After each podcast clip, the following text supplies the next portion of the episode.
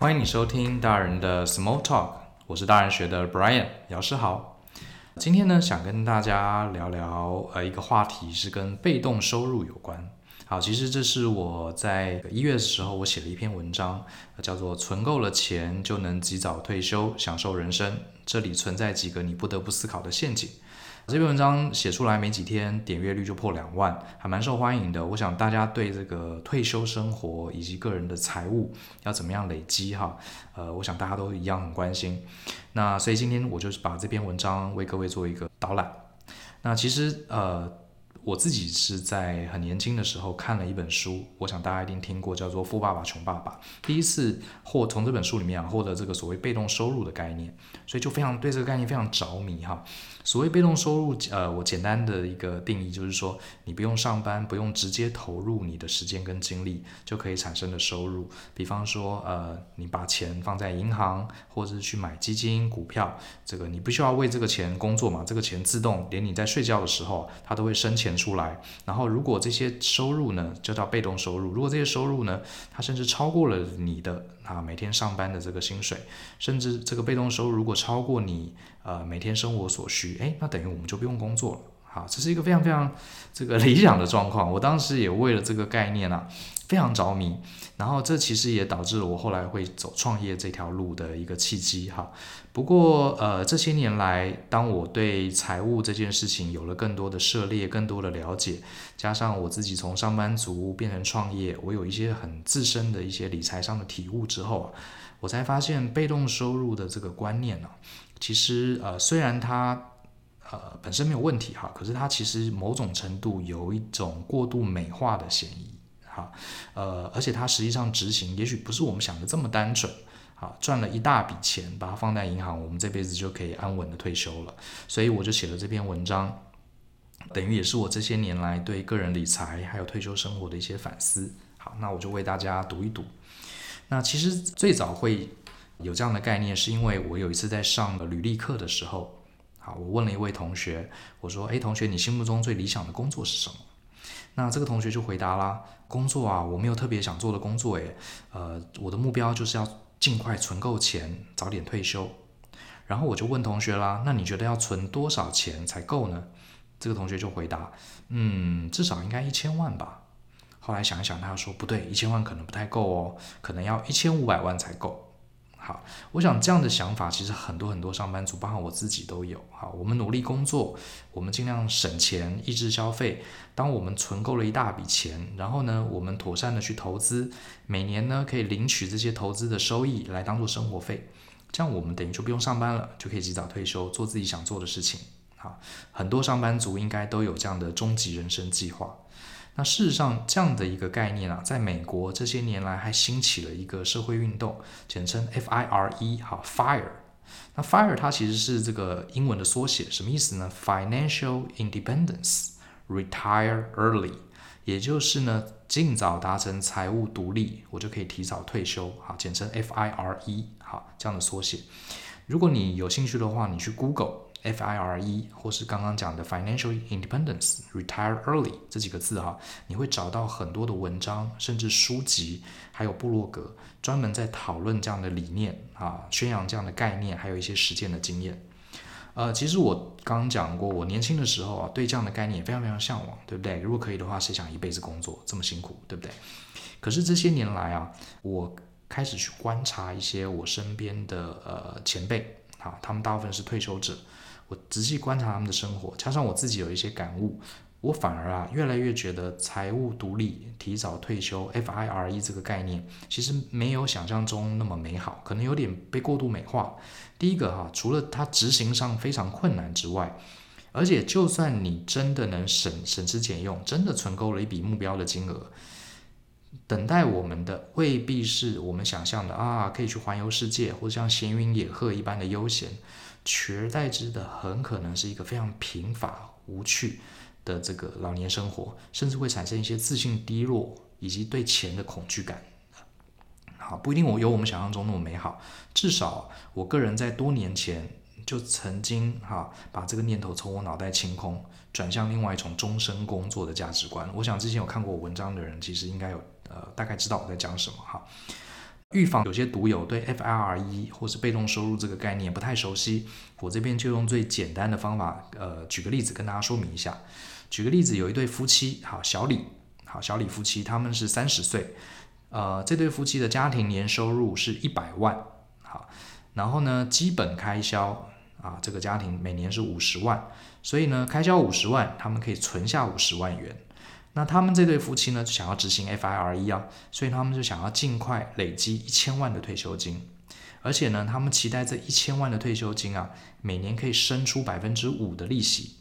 一千万生百分之五的利息，等于就会产生五十万，那这五十万刚好就可以抵消他们每年的基本开支。好，也就是说，他只要存了一千万，他每年只花五十万，他这个一千万可以生出呃五十万的利息，这样不就等于不用工作了吗？对不对？诶，听起来很棒哦。所以他们想要执行，那我们来计算一下，照原本他们每年不是花五十可以存五十吗？要存到一千万，一年存五十，总共要二十年才能存到一千万。依照这个 FIRE 哈，及早退休的概念，是要提升所谓的储蓄比。也就是你要花的少，存的多，所以很多 F FIRE 的这个信奉者，他们甚至啊，在网络上你看到他们的个人的例子哈，他们甚至很多人存超过百分之七十以上的薪水。所以，我们回到小李这个 case，等于是他一年赚一百万了，他一年要存七十万，这样子的目标就可以从二十年缩短成十四点三年，啊，就可以达成一千万的收入。所以，呃，小李夫妇啊，如果真的确实执行 FIRE，他们在现在三十嘛，所以大概十四点三年，就在四十五岁之前就可以达成财务自由。接下来四十五岁之后，人生还很长，他们就不必为了钱而工作，而且每年还有五十万块可以花，哎，这感觉很美，对不对？可是哈，刚刚这个例子啊，如果你有一点数字概念的话，你可能就会发现，我们刚刚其实做了很多不太合理的假设，而且这些假设有可能过度乐观。好，这些乐观呢、有可能导致整个 FIRE 的这个方案变得很难执行。我举个例子，第一个假设，如果你有投资，就知道这个我们刚刚设定每年百分之五的年投资报酬。好，你想想看哦，小李夫妻四十五岁退休之后，假设活到八十五岁，还要活四十年，等于这四十年呢、这一千万都要稳定提供这四十年百分之五的报酬。如果你有稍微对投资有一些了解，一个投资理财的商品可以维持四十年，而且每年的年化报酬率百分之五，这是非常不容易的。而且这里面我们还没有去考虑每年百分之二到三的什么通货膨胀。对了，也就是说啊，钱是越来越薄的。好，你今天的这个一百块钱，到了这个过几年之后，这一百块钱可能只有八十块钱的购买力。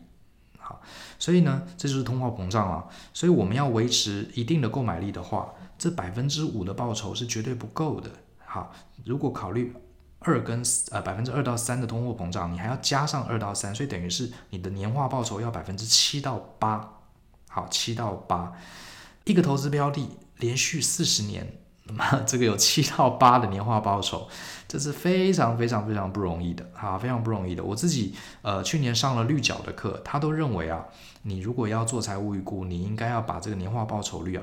定成百分之三点五，甚至三以下，这才是比较合理的，哈，这是我们有一些历史数据告诉我们的，所以这已经太过乐观了。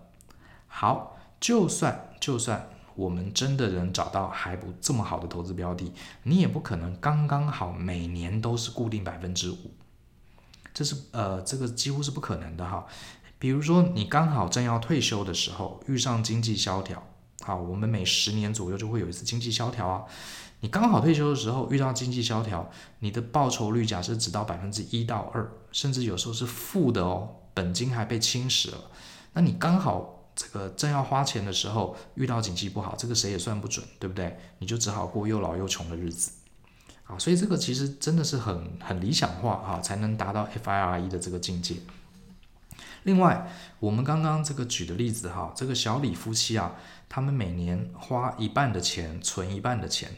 老实说，这真的很不容易，啊，这真的很不容易，呃。假设我们年薪有一百万，你真的只能花一百万，而、只能花五十万存五十万，而且要维持这么多年，这其实相当不简单，好，尤其是现在是低薪时代，好，年薪一百万已经蛮厉害了，对不对？更何况呢，你还要提升到百分之七十的储蓄率，才能在四十五岁前退休，好，而且你想想看，哈，年轻的时候，三十几岁的时候，正是我们成家立业、钱花得最凶的时候，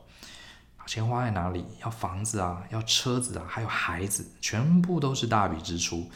你要存上百分之七十的高比例的钱。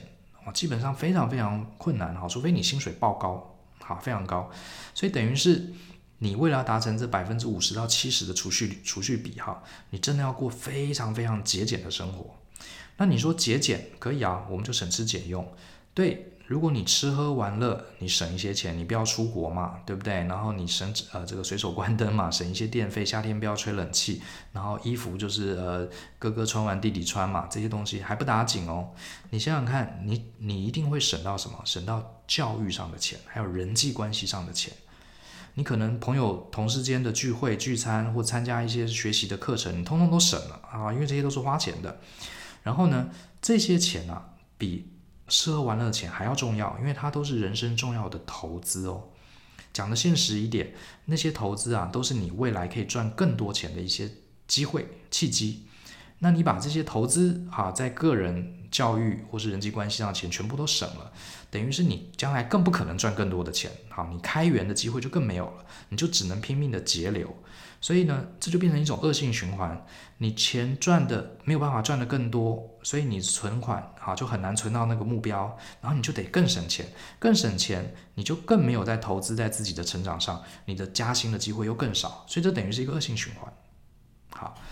我们再来举另外一个例子。刚刚可能有呃听众觉得说，哎呀，夫妻两个一年才赚这个一百万，这太少了，我赚的比他们多得多了。好，那我们来看看。假设今天小李夫妇他们每年这个家庭收入啊，可以赚到三百万，我想这个在台湾应该算蛮高薪的哈。然后呢，赚三百万，可是他们固定开支一百万，等于是每年存两百万，哦，这个就不错喽。好，十五年后他们四十五岁，照这样的计算，他们可以存到三千万的退休金。那三千万的退休金啊。呃，如果每年要花一百万，对不对？所以你的收益，你这三千万要投资在一个商品啊，它收益只要百分之三点三三的回报就可以了。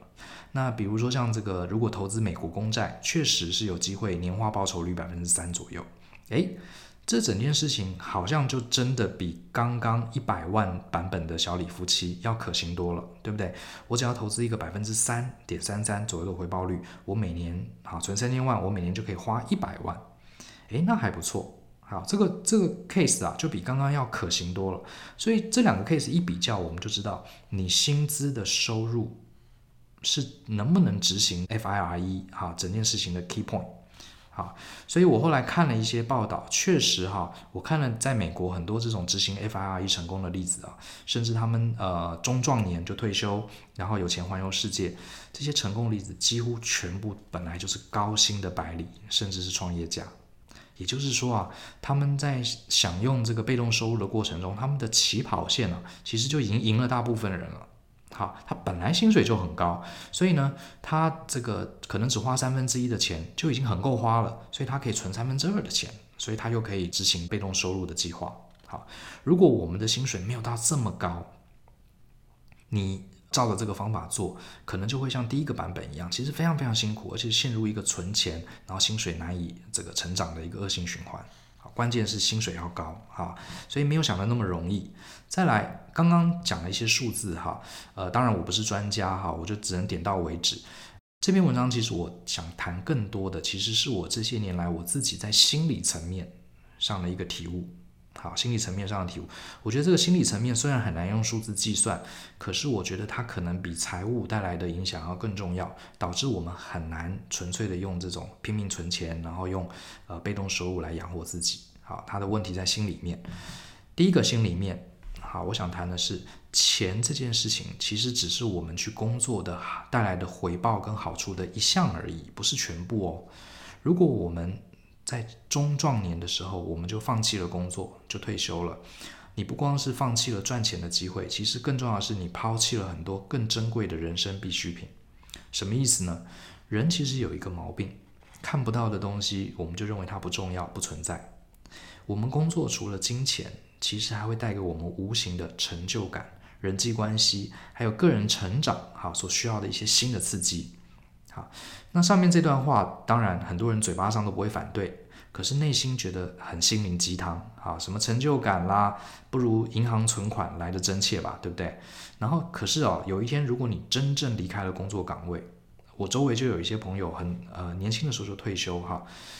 哇，这个。不用上班了，然后又有钱可以花，好开心哦。可是我认识大部分人在爽了几个月之后，又发现每天早上起来，哎，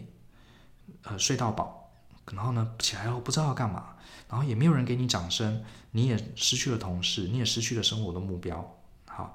呃，我甚至周周围真的有一些朋友，他们逍遥了没几个月啊，最后又回到职场。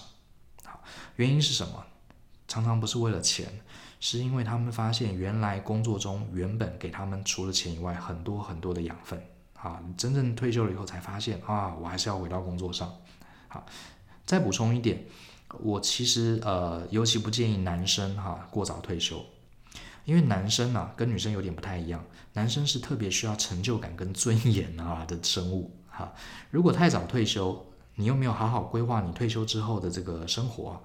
你的成就感跟尊严很难被满足。所以我们知道很多中年男人有没有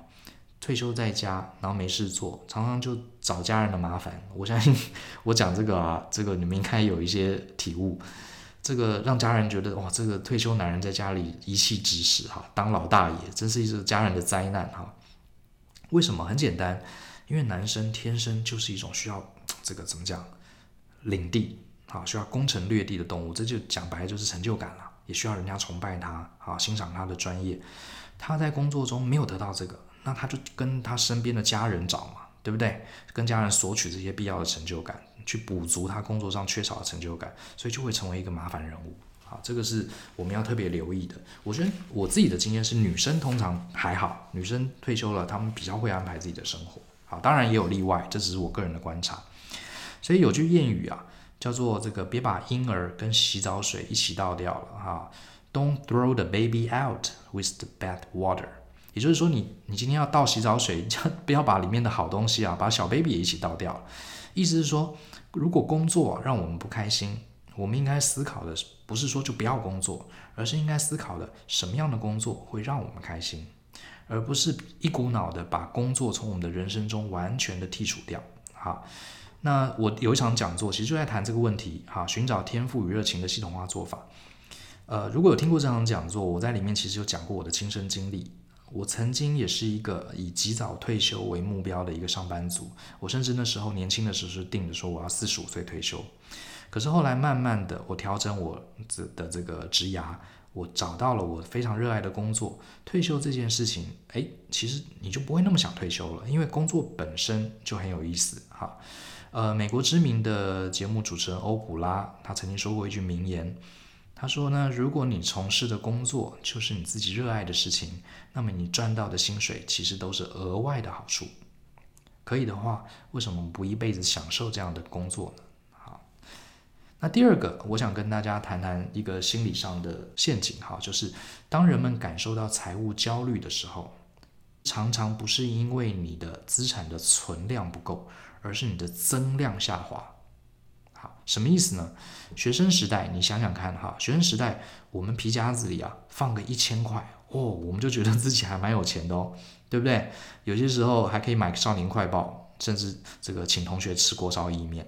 可是你想想看，上班了以后，我们每个月都有薪水啊，都有上万块的薪水，这个有些时候银行户头里都已经存了十几万了。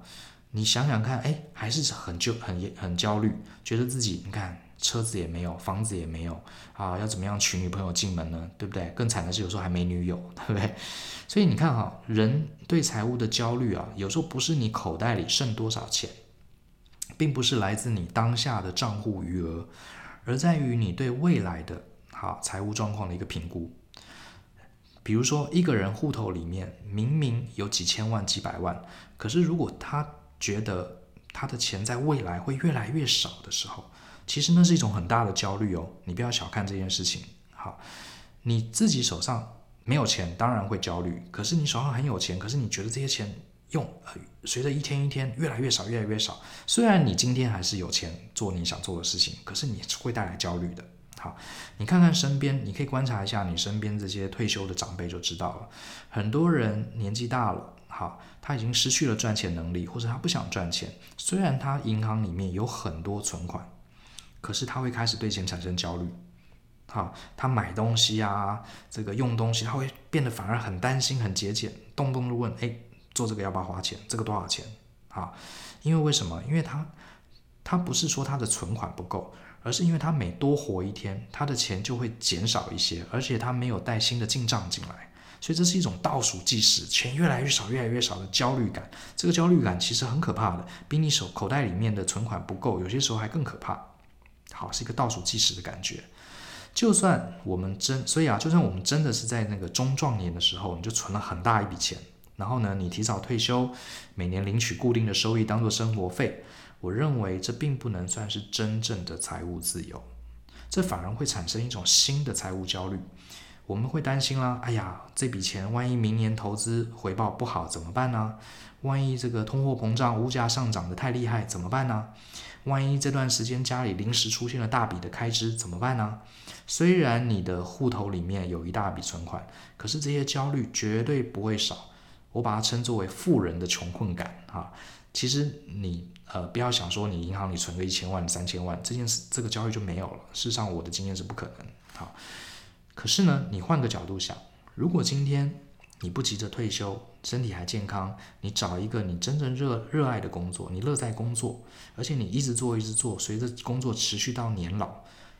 除了工作本身可以带来的诸多好处以外，啊，你会有朋友，你会有人际关系，你你这个会获得专业上的肯定，然后呢，这个你会获得成就感之外呢，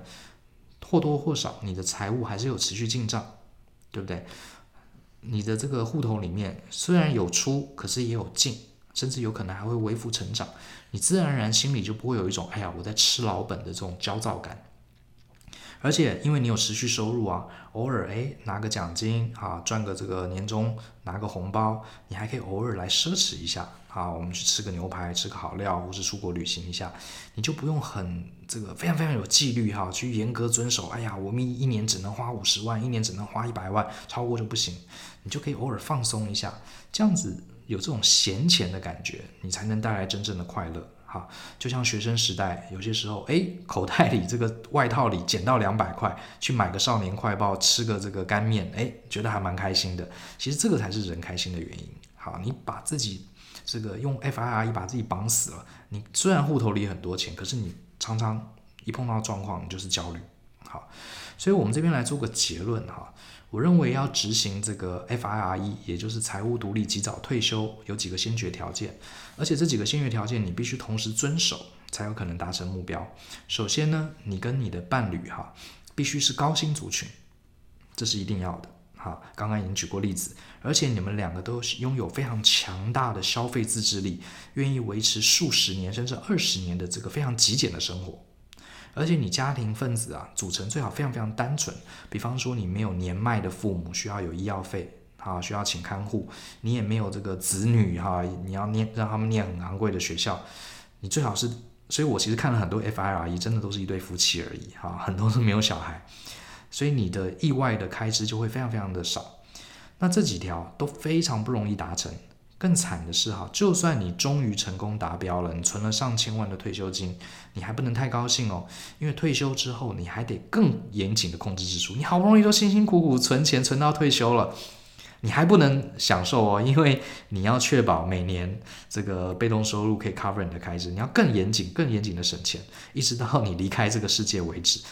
呃，我不是说做不到，只是我觉得这个真的太违反我们一般人的人性哈。所以那到底有什么解法呢？其实这个问题我想了真的很久，至少想了十年以上。我不敢说我今天呃把这个问题想通了哈，可是我可以跟大家呃分享一下，到今天为止我的结论跟刚刚欧普拉讲的一样。我目前想到的唯一正解就是你要去找一个自己有热情的工作。好，我承认这听起来有点鸡汤，可是你把这个逻辑推演一下，真的这是唯一的一条。啊最合理的道路，因为在财务层面上，好，你做了你喜欢的工作，一直做做做，因为你本身喜欢嘛，你就做到七十岁也可以啊，对不对？你就拥有持续的收入，你就不用担心有这种吃老本的焦躁感。然后呢，你再搭配妥善的理财计划，你生活会越来越好，对不对？因为你花钱，可是你还是有进账啊。好，你的这个刚刚讲的存量跟增量都会提升，啊，都会提升。另外，在心理层面上，工作本身就会带来很多元的好处，啊，人脉啦、成就感这些，而且你偶尔也可以开心的发挥这个闲钱带来的一些额外的啊愉悦感。那我认为有这样的愉悦感，有这样的成就感，在心理层面，而且在财务面的存量增量都提升，我认为这才是更接近所谓的财务自由。好，好，今天的这个内容呢，就分享到这边。如果你对这个概念有兴趣，我建议你可以上大人学网站。呃，我们这篇文章的这个全名啊，叫做“存够了钱就能及早退休，享受人生”。这里存在几个你不得不思考的陷阱。有空的话，我们也希望你可以分享给你周围的好朋友，好不好？那非常谢谢你的收听，希望你还喜欢今天的内容。更多精彩的内容，欢迎搜寻大人学网站，跟我们一起相信思考勇于改变。我们下次见喽拜拜。